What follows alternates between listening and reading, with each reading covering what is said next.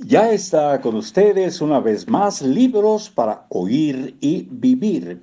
Bienvenidas, bienvenidos a la lectura de hábitos atómicos de James Clear. El contexto es la señal. Las señales que desencadenan un hábito pueden empezar de manera muy específica, pero con el tiempo tus hábitos se asocian no con un solo disparador, sino con todo el contexto que rodea ese hábito. Por ejemplo, mucha gente bebe más en situaciones sociales que cuando se encuentra sola. El disparador en este caso no es una señal aislada. Por el contrario, se trata de toda una situación. Ver a tus amigos, pedir tragos, escuchar la música en el bar, ver las cervezas en el aparador.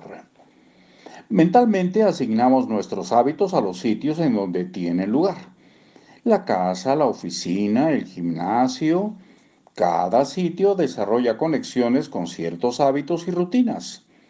Tú estableces una relación particular con los objetos de tu escritorio los objetos que colocas en la mesa de la cocina, las cosas que tienes en tu habitación, etc. Una conducta no se define por los objetos en el ambiente, sino por la clase de relación que establecemos con ellos.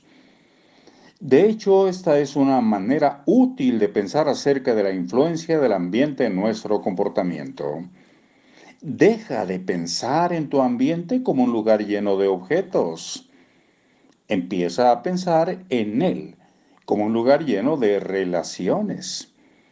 Piensa en términos de cómo interactúas con los espacios que te rodean. Para cierta persona, el sofá es el lugar donde lee una hora cada noche. Para otra persona, el sofá es el lugar donde ve la televisión y come helado después del trabajo.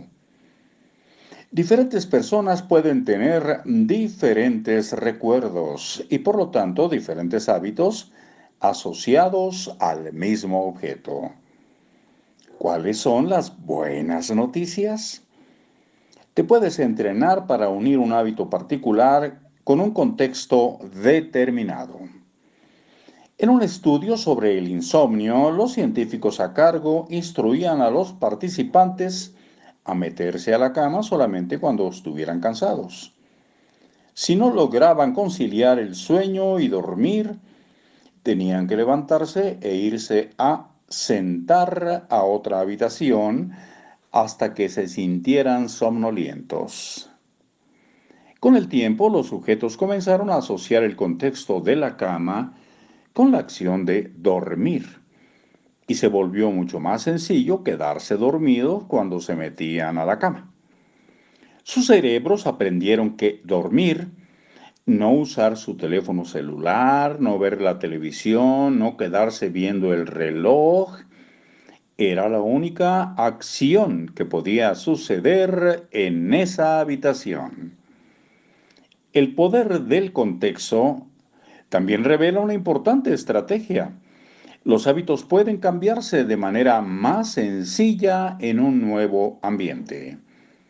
Un nuevo ambiente ayuda a escapar de los sutiles disparadores y señales que te empujan hacia tus hábitos actuales. Ve a un nuevo lugar. Una cafetería diferente, otra banca distinta en el parque, un rincón de tu habitación que casi nunca uses y crea una nueva rutina ahí. Es más fácil asociar un nuevo hábito con un nuevo contexto que construir un nuevo hábito en medio de señales que implican competencia y distracción. Puede ser difícil dormirte temprano si ves la televisión en tu habitación cada noche.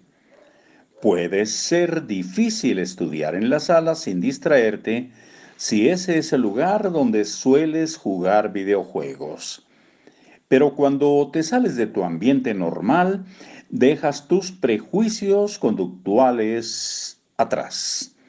No tienes que estar luchando contra las antiguas señales ambientales. lo cual permite que desarrolles nuevos hábitos sin interrupción.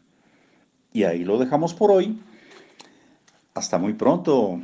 Les saluda Marcos Alfredo Coronado, deseándoles que vivan momentos interesantes. Gracias.